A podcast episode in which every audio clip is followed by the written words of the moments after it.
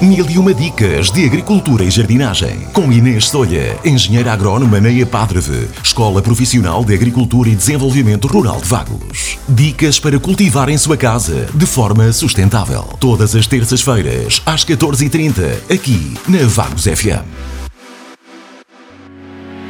Nesta edição do Mil e uma dicas de agricultura e jardinagem, venho falar sobre alguns truques para acabar com as lesmas e caracóis, tão frequentes nesta altura do ano.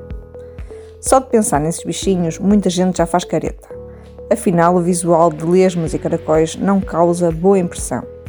Se não bastasse, são verdadeiras pragas que podem estragar jardins e plantações da noite para o dia.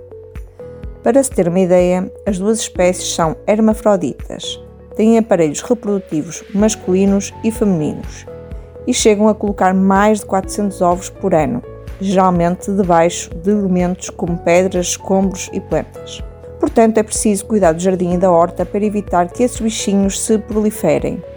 Em primeiro lugar, é ideal limpar o local, começando por remover detritos espalhados pelo chão, como galhos, folhas decompostas, ervas daninhas e restos de plantas, que podem servir de alimento para os moluscos, além de tábuas e tijolos. Afinal, eles adoram esconder-se debaixo destes elementos. Para eliminá-los, polvilhe sal, bicarbonato de sódio ou canela em pó ao redor do vaso ou do local, o que cria uma barreira também para as formigas. No entanto, cuidado com o sal, muito conhecido no combate contra as lesmas, já que pode salinizar o solo e prejudicar as plantas.